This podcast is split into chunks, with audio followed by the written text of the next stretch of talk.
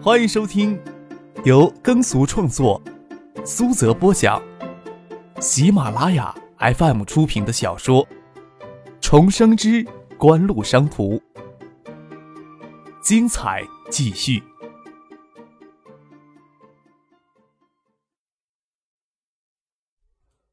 第八百二十二集。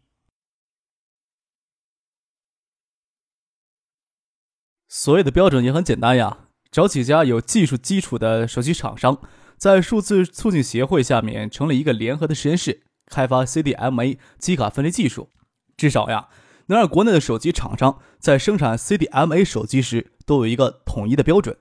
我们的多卡待机技术也可以授权给数字手机促进协会，对会员企业实行授权使用。如此一来，联通呀就没有必要再单独获得授权了。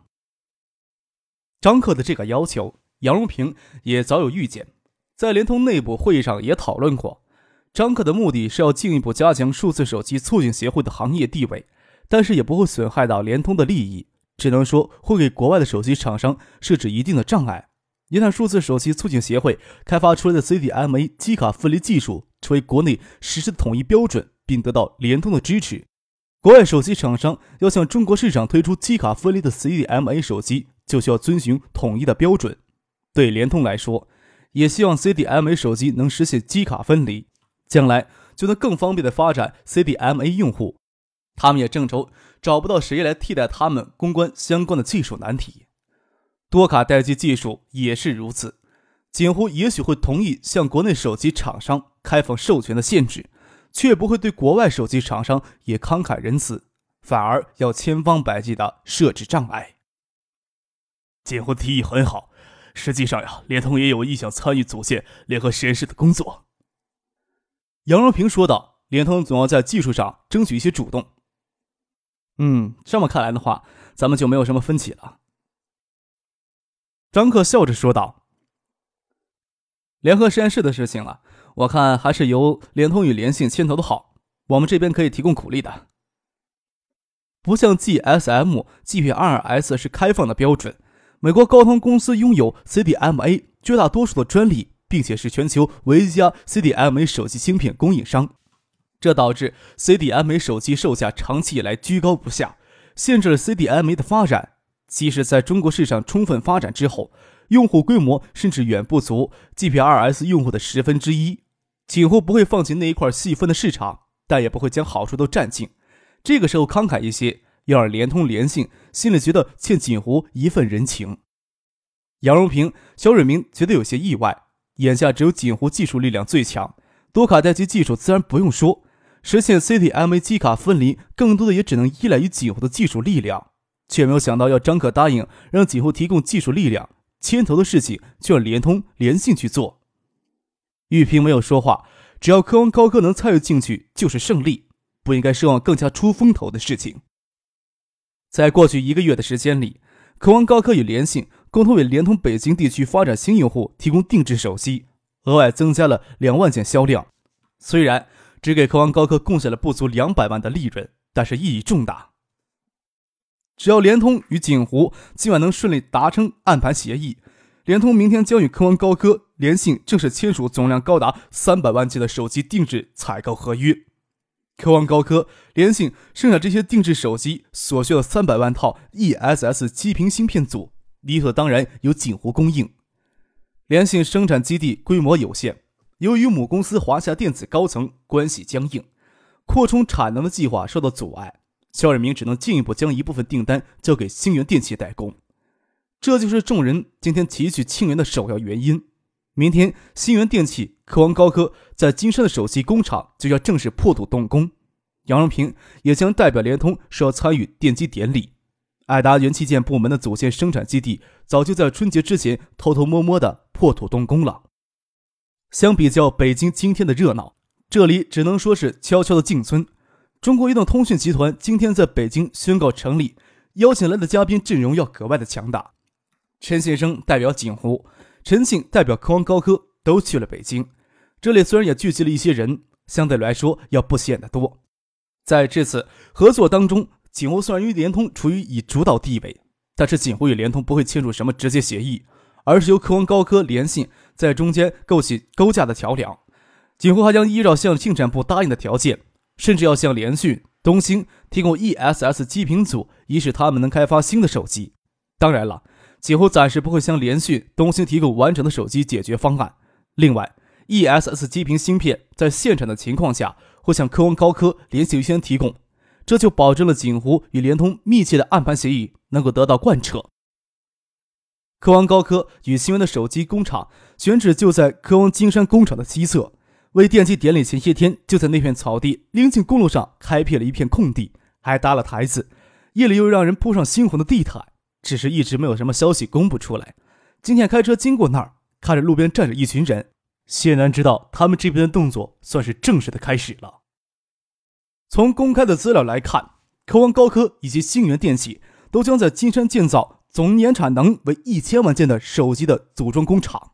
不过，从一期用地的规模以及金山市政府为其预留的二期工程建设用地规模来看，科王高科与星源电器的实际野心，只怕要比他们对外公布的要庞大的许多。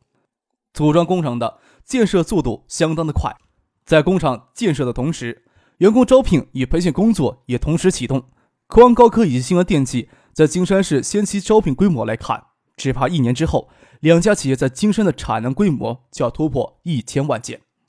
谢建南站在办公楼西侧的会议室窗前，看着西边电机典礼的现场。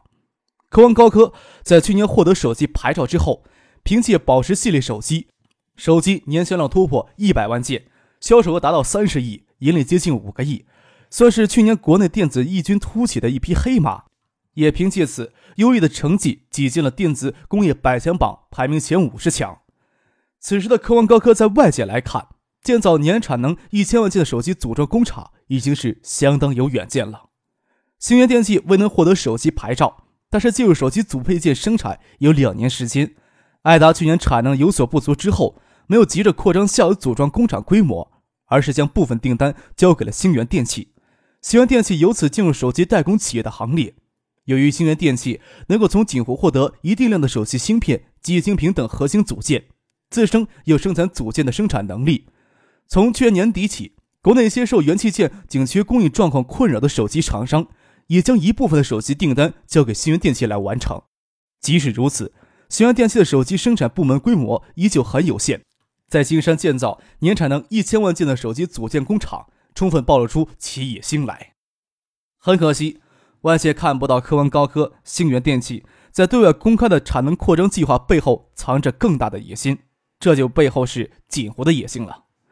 到中午时，谢建南还是从新闻里知道，上午的电机仪式上，联通下属的专门负责手机定制业务的联机电讯与科王高科、联信签署总量达三百万件的手机订单采购协议，联信与新源电器签署总量达一百万件的手机代工生产协议。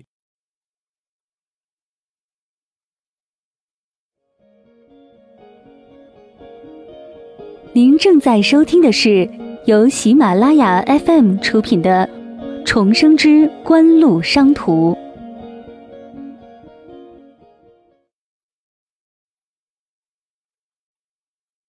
新源电器董事长丁文祥在电视采访中宣布了为其专心致志做好手机代工业务。新源电器在今后几年时间里将放弃直接销售自有品牌手机的努力。这几年时间里。星源电器的发展要比科王高科顺利多了。早在九八年就挤入了电子产业百强榜之列。星源电器组建自知在技术上的弱势，没有实力复制锦湖的技术发展道路，就专心致志地壮大中小游组件组装工厂的规模。这两年来，爱达电子每年的叠机销量都在八百万台以上，自有工厂实际只承担不到三分之一的生产任务，其都交给星源电器代工。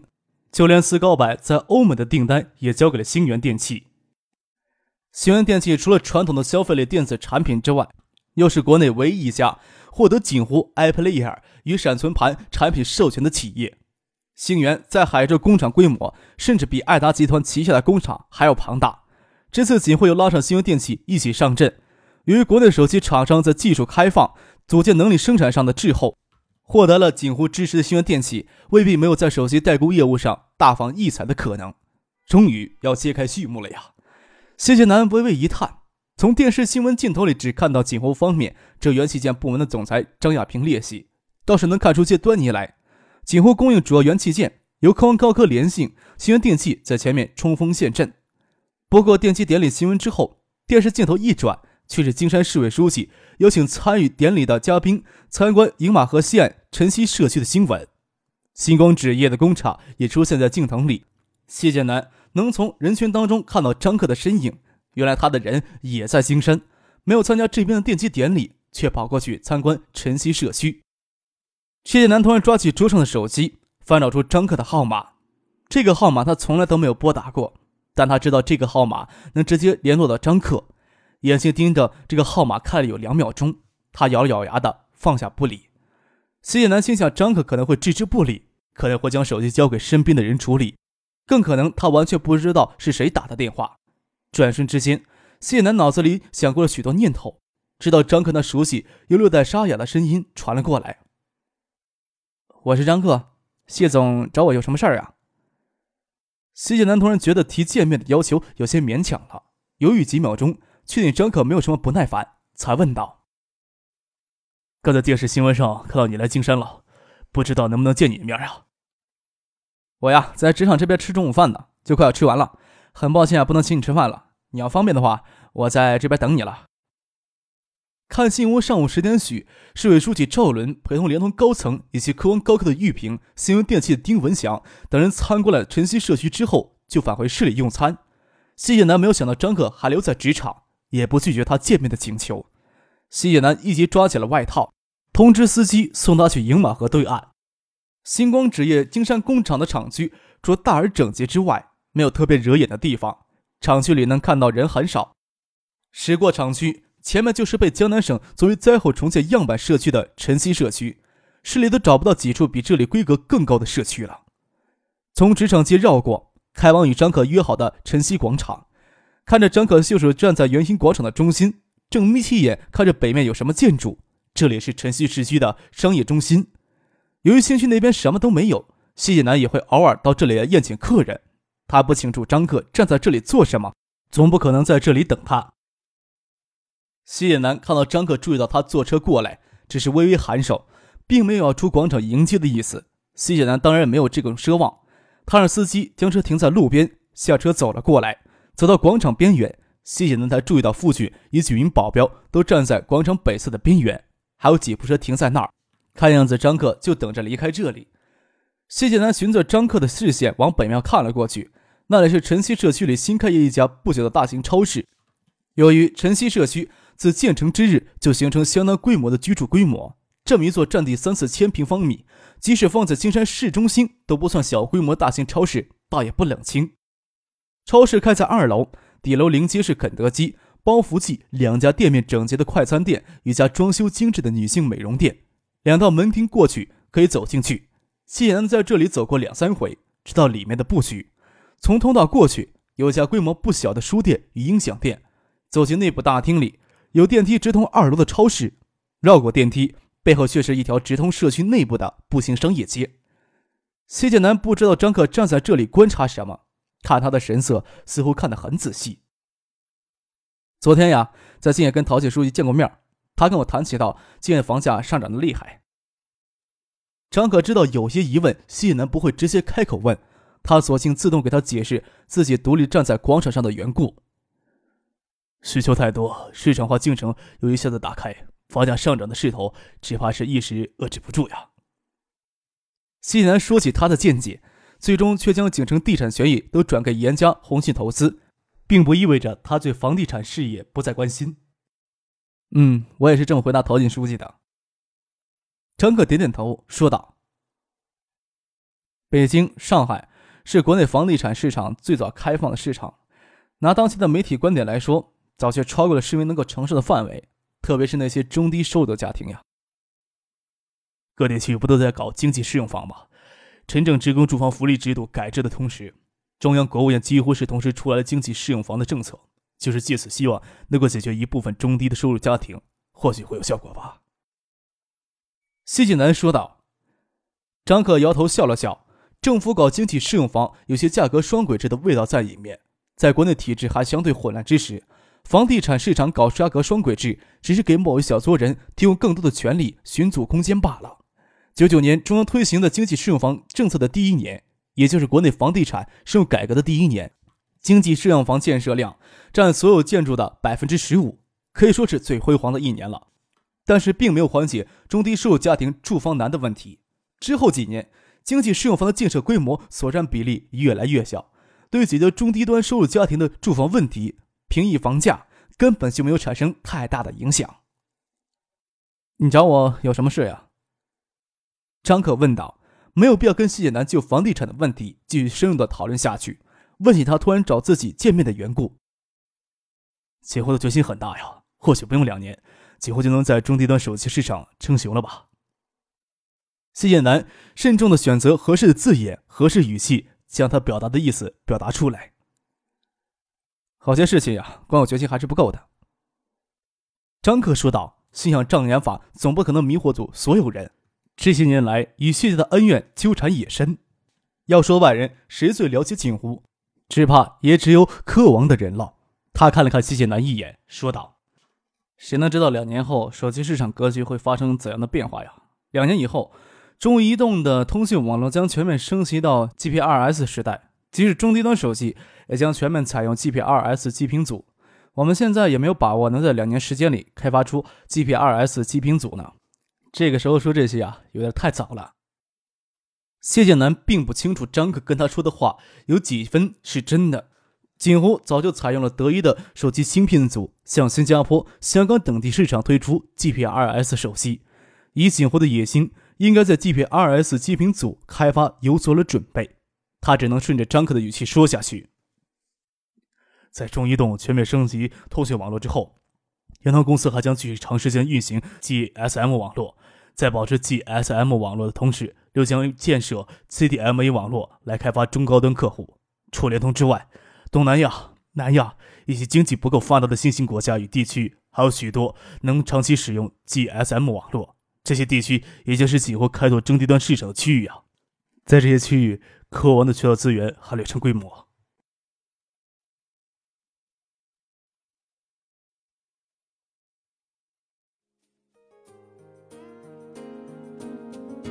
听众朋友，本集播讲完毕，感谢您的收听。